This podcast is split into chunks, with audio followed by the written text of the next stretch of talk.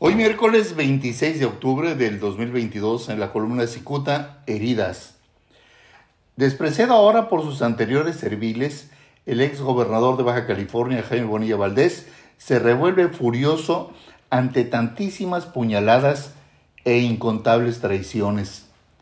Y seguramente Bonilla Valdés entiende que el obvio distanciamiento con su amigo el presidente López Obrador influyó en la decisión que tomaron muchos de sus anteriormente incondicionales.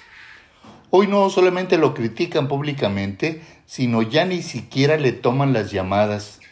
No quieren saber de él. Los observadores tienen muy claras las bajas que este año ha tenido el bloque bonillista. Esos mismos analistas resaltan que la actual alcaldesa de Tijuana, Montserrat Caballero Ramírez, se distingue como la baja más reciente del equipo del actualmente senador Jaime Bonilla.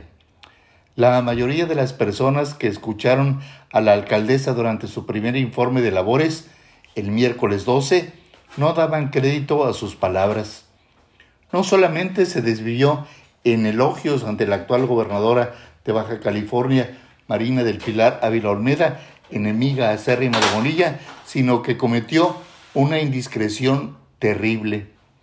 Poquito antes de incurrir en una gigantesca e innecesaria imprudencia, la alcaldesa dijo que la gobernadora y ella misma eran unas damas y abrió de más la boca, pues refirió que le ha llamado en horas de la madrugada y en condiciones inconvenientes, solamente para subrayarle que está con ella. ¿Que acaso no estaba con Bonilla? Cicuta debe revelar que el secretario de Gobernación, Adán Augusto López Hernández, se enteró de que el fin de semana inmediato anterior al informe de la alcaldesa Monserrat Caballero, esta última se reunió en privado con el senador Jaime Bonilla y con el diputado federal petista Gerardo Fernández Noroña.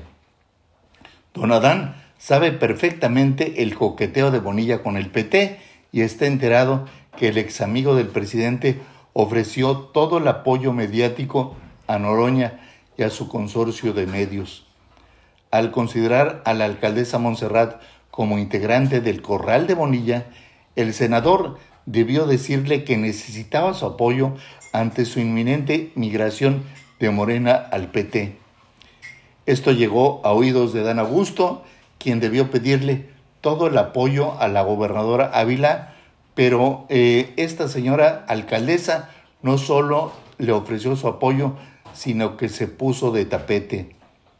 Más allá de reconocer que le ha llamado borracha y en horas de la madrugada, la alcaldesa evidenció de manera muy burda el rompimiento con su padrino político Jaime Bonilla Valdés. Muchas gracias, les saluda Jaime Flores.